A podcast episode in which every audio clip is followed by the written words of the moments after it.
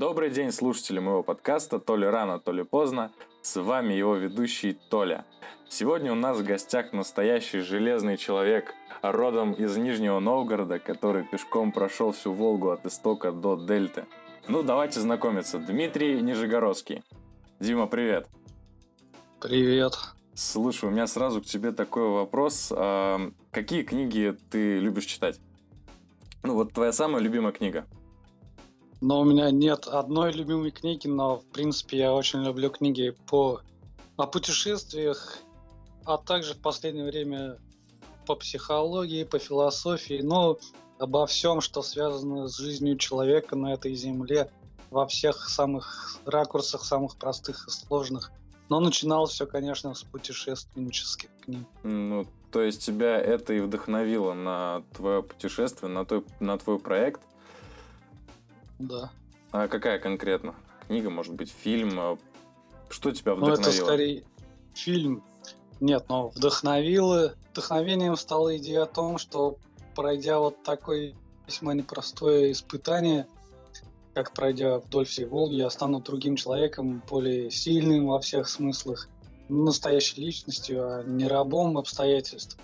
То есть я давно размышлял над рассуждениями других путешественников, что, мол, они из большого и тру- трудного путешествия вернулись другими людьми, а непосредственно вот толчком к действию стал просмотр документального фильма «Пешком вдоль Амазонки» про путешествие англичанина Эда Стаффорда. Я уже на следующий день в мыслях вот у меня всплыла идея о путешествии пешком вдоль Волги от самого истока до Каспийского моря, то есть тем более, что я убедился, что до сих пор ни один человек не сделал этого. Эта идея настолько захватила меня, что я был абсолютно уверен, что это то, что я должен сделать, это моя судьба.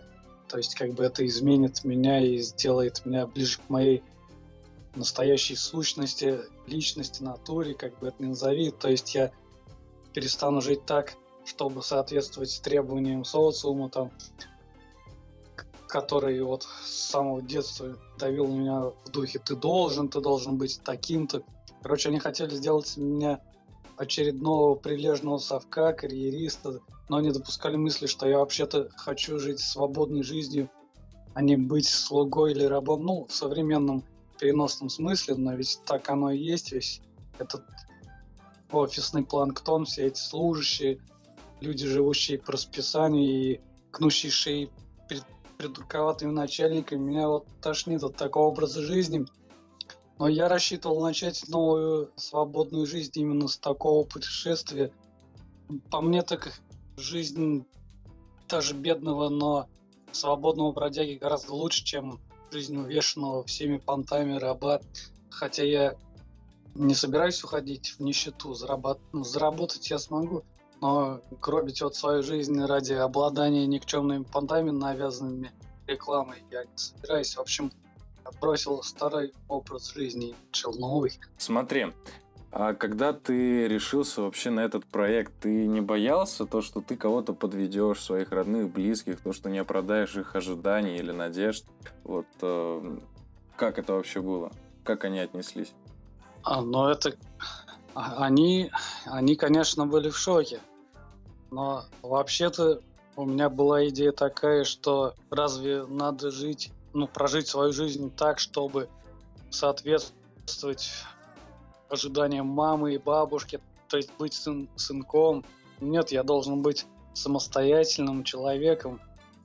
Я хочу сказать, что да, родственники были шокированы, тем более, что они все люди городские, там дом, работа, все, там все по правилам, и всяких диких условий они совершенно чужды.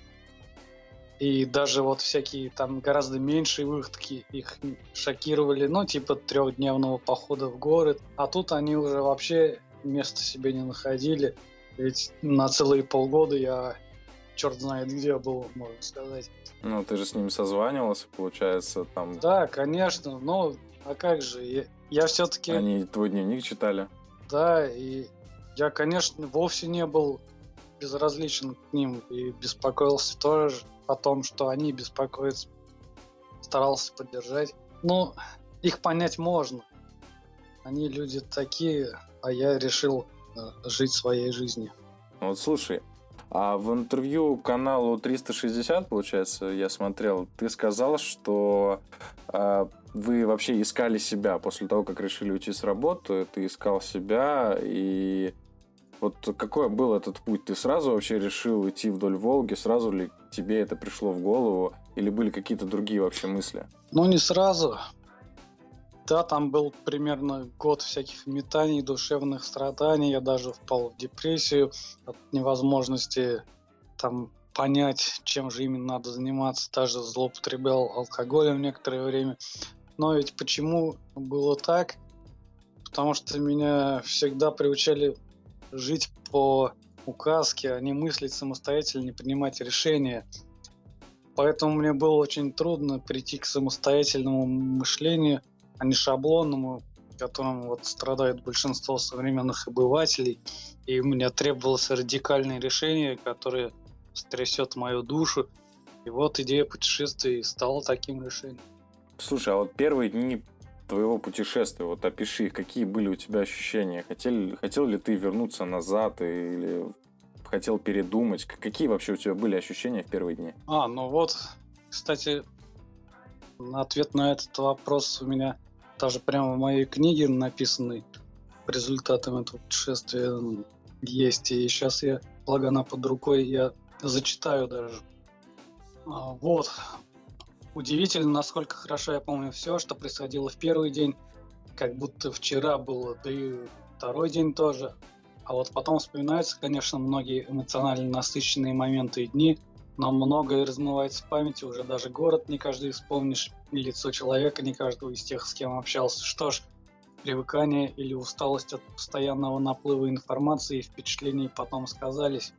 Хорошо, что дневник вел, а вот в первые дни каждую деревню помню и детку с бабкой из Каковкина, не веривших в мою цель. Дорожки все среди начинающей зеленеть растительности. Не знаю, был ли там адреналин, или стресс от осознания того, что я больше не в том, что сейчас модно называть зоной комфорт. И совсем не скоро в нее должен вернуться. Вообще я совершенно один в настоящей тайге.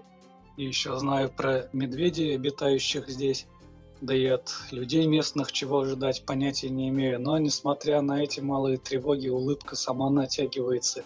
Я начал, ну надо же, я начал этот безумный проект это уже не фантазия, а происходит на самом деле, и впереди гигантский путь. Все воспринималось очень ярко, как будто все чувства обострились. Удивительно, что все так хорошо отпечаталось в памяти. То есть у тебя не было таких мыслей страха или боязни, или желания вернуться, у тебя была улыбка на лице и желание идти дальше? Да, вначале-то уж точно не было, да и вообще никогда не было Просто потом у меня были усталость там и все такое. А вначале-то я был очень полон энтузиазма. Ты встречался со многими людьми. А некоторые даже ходили с тобой несколько дней. Они были твоими попутчиками. Вообще, как э, происходили вот эти встречи? Как они тебя находили? Кто проявлял инициативу встретиться? Вообще, как это было? Ну, там было два вида встреч. Одни знали обо мне из интернета, читая мой дневник, поэтому заранее предлагали встретиться. Другие понятия не имели, кто я такой и чем занимаюсь. А просто случайно начиналось общение на дороге. Разумеется, те, кто заранее знали, относились всегда хорошо. Ну и случайные знакомства в основном тоже. Ну, просто не склонные к общению и не начинали его, и всего лишь один агрессивный тип – за все путешествие у меня попался на дороге, но я... Который в Саратове? Который в Саратове? Нет, это было... Э, так, это было в Сызране. Вот, ну, а, там в Сызране, да, да, Сызрань. Вот, но это ерунда, это... Я всегда таких старался избегать, а то могло быть и больше таких случаев, но я все-таки сторонился, когда замечал таких.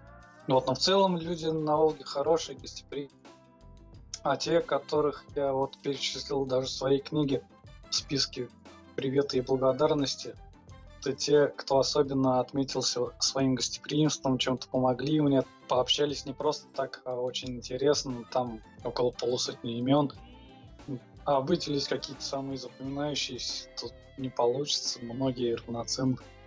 Вообще за все время проекта ты когда-нибудь разочаровался в нем? Хотел ли вернуться вообще под конец или не под конец? Был, были ли такие моменты?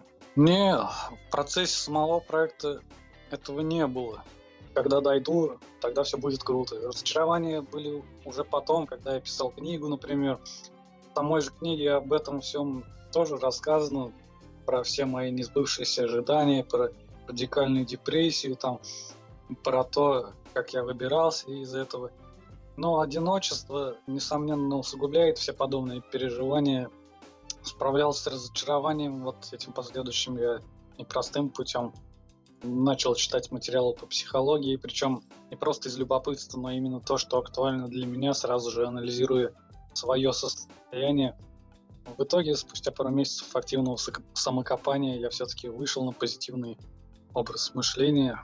Но это такой был момент некоторый. А в процессе путешествия я всегда был уверен. Вот ты сам сказал то, что этот проект... Вообще ты этот проект задумал для того, чтобы ты стал сильнее, ты испытал свой характер. А сейчас как это проявляется, вот конкретно сейчас? А, ну, это такой очень сложный вопрос, потому что, конечно, я говорил об этом, да, неоднократно и подразумевал, в общем, обретение большей уверенности в себе, в ориентировании как в социуме, так и в дикой природе – то есть то, что можно обобщить фразой «я выживу». Но, если честно, во мне еще остается до сих пор некоторые неуверенность. Ну, не во всем, то есть я уверен так уж. Вот, более того, я чуть не поддался самообману, решив, что если я реали- реализовал такой проект, то теперь я крут. Но в действительности во мне еще оставались внутренние проблемы. Да, они и сейчас есть, но я разбираюсь с ними по мере своих возможностей. Вот те же самоанализ, медитации дали очень важный эффект для меня. Уж не знаю, насколько уместно здесь слово сильнее, но увереннее я стал точно. В общем, проект был лишь началом, процесс продолжается и заключается во фразе «познай самого себя». А что будет дальше? Дальше? ну, вот это я не знаю.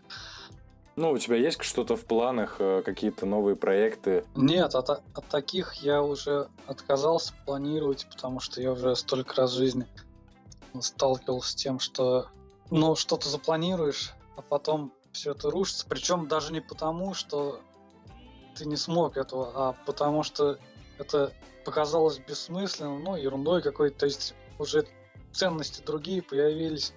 И вроде зачем это, зачем тупо долбиться вот то, что ты когда-то раньше задумал, когда ты уже ну, на другом каком-то уровне, и тебе уже не кажется это важным.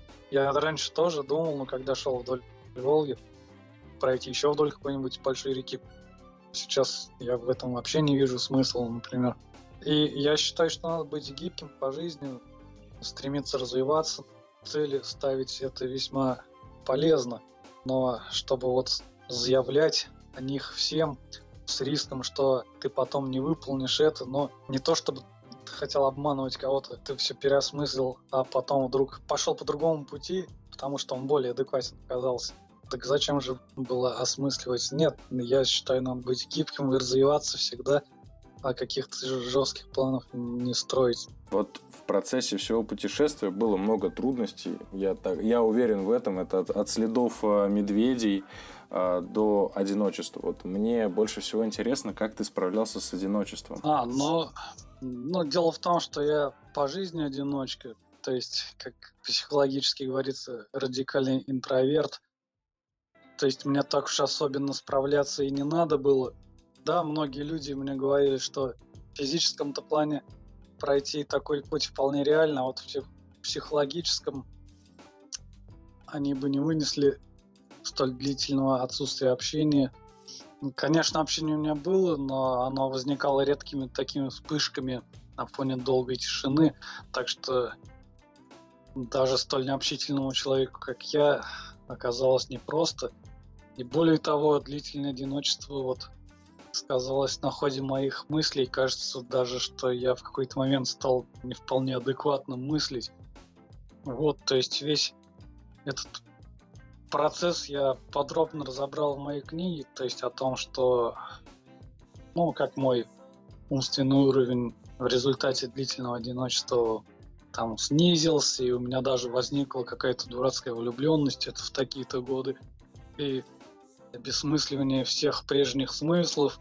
Но, как я уже говорил, я остановился, и было удивительно смотреть в прошлое, насколько я тупил тогда. Но я хочу сказать, что одиночество это весьма рискованная штука. Смотри, выдели самое лучшее воспоминание за все 161 день. Вот. Но выделить... Ну, первое, что, что придет в голову, первое, что придет в голову. Так я...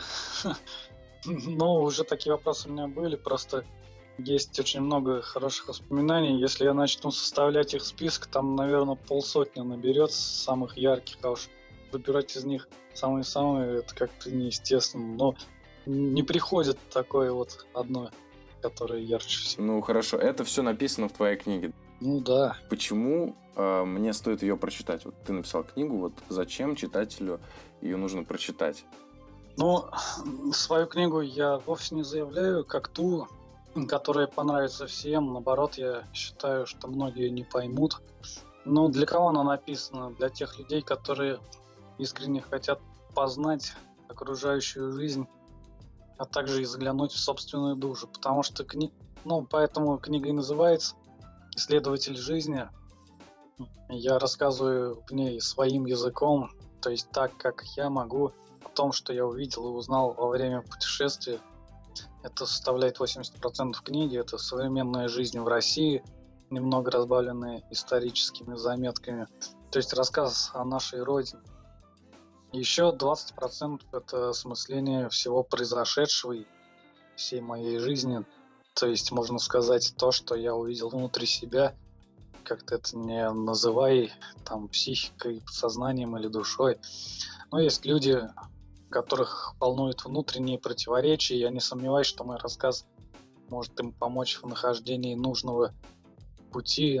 Ну а тем, у кого все и так хорошо, это может быть полезно хотя бы для того, чтобы понять, что те, кого они не понимают и считают странными, не обязательно придурки там, но может быть это люди сложного психологического типа.